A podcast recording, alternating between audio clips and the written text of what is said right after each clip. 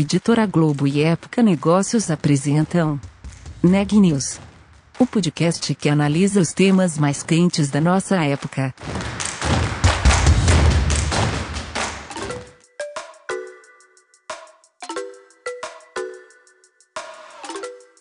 Olá, eu sou Elisa Campos da Época Negócios. Hoje é quarta-feira, dia 22 de abril, e eu estou acompanhada da repórter Sabrina Bezerra. Esse é o podcast Neg News, uma série de reportagens especiais sobre a pandemia do novo coronavírus. No episódio de hoje, a gente vai falar sobre um assunto chato, mas bastante importante, que é quais são os seus direitos no caso de demissão no meio da pandemia. Quem foi atrás dessas respostas foi a Sabrina.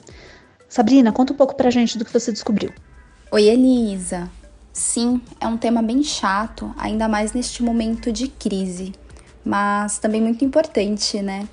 E, embora a legislação permita demissões durante a pandemia causada pelo novo coronavírus, as empresas devem arcar com todos os direitos do ex-funcionário, como aviso prévio, pagamento da multa de 40% sobre o fundo de garantia por tempo de serviço, pagamento de rescisão e tantos outros.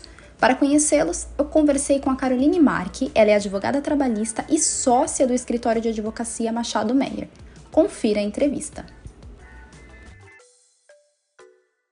O profissional pode ser demitido durante o período de calamidade pública? Ele pode. O governo estabeleceu, por uma medida provisória 936, duas salvaguardas para os empregadores. Uma é a redução do salário e a outra a suspensão do contrato de trabalho durante o período. E o governo vai dar uma ajuda que é referente a um percentual do seguro-desemprego que a pessoa teria direito durante o tempo em que perdurar a redução ou a suspensão. Nesse caso, se a empresa implementou alguma dessas duas medidas, o empregado tem direito a uma garantia de emprego pelo período em que durar as medidas e pelo igual período quando retornar à situação normal. Ou seja, durante esse período, se ele for demitido, ele tem direito a um valor adicional na sua rescisão. Doutora, caso a empresa não tenha usufruído desses benefícios e tenha demitido o funcionário, é, perante a lei, ela pode fazer isso? O profissional pode ser demitido durante o período de calamidade pública? Sim, o empregado pode ser demitido durante o período de calamidade pública, ainda que não tenha é, sofrido com as medidas de redução de jornada de trabalho e suspensão de contrato de trabalho. É, nesse caso, o empregado terá direito às verbas rescisórias é, iguais como se ele tivesse sido demitido fora de um período de calamidade. Por essa razão é que o governo vem implementando algumas medidas para é, estimular a atividade econômica e propiciar para o empregador é, determinado alívio em relação a impostos, tais como o diferimento do FGTS, pelo qual o empregador consiga manter alguns empregos, mas não há nenhuma restrição para essa demissão. Agora entrando um pouquinho na parte do aviso prévio, como que fica, Caroline? O aviso prévio, ele continua o mesmo, ou ele é indenizado ou ele é trabalhado. Lembrando que para cada ano de trabalho, o empregado acresce três dias ao aviso prévio. Esses três dias adicionais de ano trabalhado, eles devem ser sempre indenizados e nunca trabalhados. Ou seja, 30 dias é o padrão, a cada ano ele tem mais três dias. Se ele for trabalhar, ele só pode trabalhar 30 dias e os dias adicionais devem ser indenizados pelo empregador. E para o trabalhador que foi demitido sem justa causa, ele tem direito de receber os dias trabalhados no mês da demissão? Sim, ele tem direito a receber os dias que ele efetivamente trabalhou. Então, se durante o mês ele trabalhou 15 dias e no dia 15 do referido mês ele foi demitido, ele recebe os 15 dias de trabalho. Bacana. Em caso de férias vencidas, a empresa precisa pagá-las para o empregado? Sim, ele, ela, a, o empregado tem direito às férias vencidas. Se elas são vencidas, elas devem ser pagas em dobro e elas ainda têm um adicional de um terço constitucional, ou seja, sobre os valores que ele receber, ele ainda recebe um adicional de um terço. Entendi. E o mesmo vale para o 13º também? O funcionário deve receber o 13º proporcional ao ano trabalhado? Sim, ele recebe o 13º proporcional ao ano trabalhado e também as férias proporcionais. Ou seja, ele pode ter férias vencidas, férias simples, ou seja, ele já teria direito de gozar 30 dias, mas ainda não venceu o período de gozo. Ele recebe também férias proporcionais, ou seja, o, o, o, período aquisitivo que ele cumpriu proporcionalmente, e recebe também o 13º salário proporcional ao ano trabalhado. Bacana. E a empresa precisa pagar a multa de 40% sobre os depósitos do FGTS? No caso de demissão sem justa causa, é preciso pagar a multa. E entrando um pouquinho na questão de prazo, qual o prazo de pagamento da rescisão? Depois da reforma trabalhista, os prazos foram igualados. Então, sendo pedido de demissão, demissão por justa causa, demissão por sem justa causa, sendo aviso prévio trabalhado ou aviso prévio indenizado, o prazo de pagamento é de 10 dias do último dia de trabalho. Também deve ser entregue junto com esses 10 dias, no caso de demissão sem justa causa, as guias para seguro-desemprego e levantamento de fundo de garantia. A rescisão ela pode ser parcelada?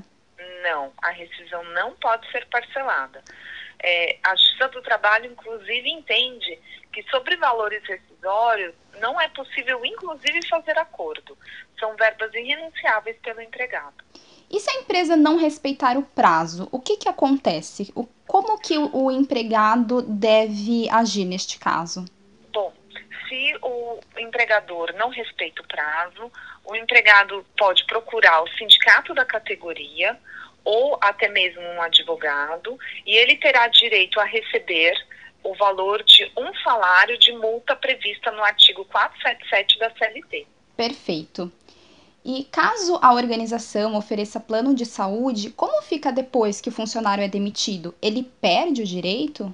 Se o funcionário ele contribuiu ao longo do contrato de trabalho mensalmente para este plano, ou seja, com descontos mensais, a depender do período, ele tem direito a uma permanência dentro do plano de saúde, desde que ele arque com os custos do plano.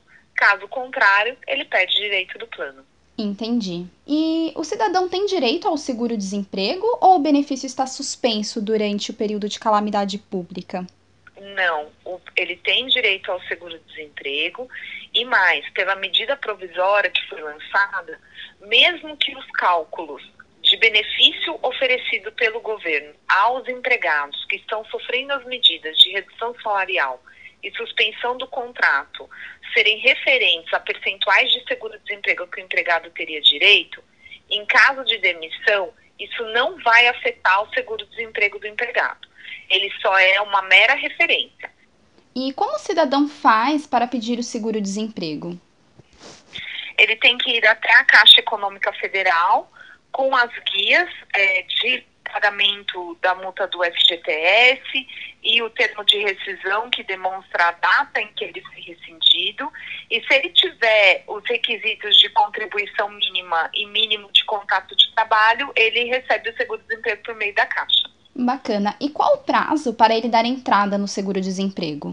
O prazo é de no máximo um mês, porque senão depois expira. Mesmo porque se ele tiver um novo emprego, engajar num novo emprego, ele perde o benefício.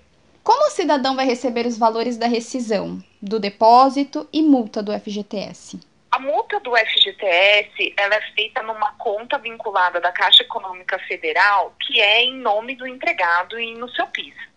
Então, assim que ele der entrada na documentação e para isso não tem prazo, ele já pode fazer o levantamento do fundo de garantia referente àquele contrato. É, as verbas decisórias são depositadas pela empresa na conta bancária do empregado indicada por ele e aquela que geralmente ele vinha recebendo seus salários. Bacana. E para a gente fechar, Caroline, o funcionário pode processar a empresa que o demitiu durante esse período de calamidade pública? Em razão da demissão pelo período de calamidade pública, não há nenhum fundamento jurídico para que ele, ele processe o empregador. Obrigada, Sabrina. Sempre bom a gente conhecer os nossos direitos. Notícias do dia. O governador de São Paulo, João Dória, anunciou nesta quarta que a partir do dia 11 de maio começará a relaxar a quarentena no estado. Os detalhes dessa abertura, no entanto, só serão conhecidos no dia 8 de maio. Ela vai ocorrer em etapas, levando em consideração tanto os setores produtivos quanto a situação de cada município. Não são todas as empresas que se dão mal não com a quarentena. No primeiro trimestre desse ano, a Netflix ganhou 15,8 milhões de assinantes, chegando a um total de 182,9 milhões de clientes. Grande parte da população mundial ficando em casa, os serviços de streaming estão em alta. Temos hoje no Brasil, segundo o último balanço do Ministério da Saúde, 45.757 casos confirmados do novo coronavírus.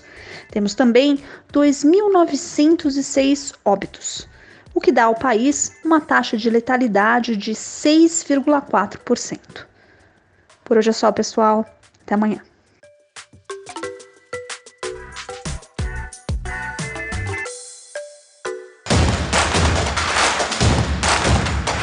Esse podcast é um oferecimento de Época Negócios. Inspiração para inovar. Não deixe de conferir nossos outros podcasts. Presidente Entrevista Presidente. The Office. E os negócios da nossa época. Ouça, acompanhe, compartilhe. Vamos fazer deste podcast o nosso ponto de encontro.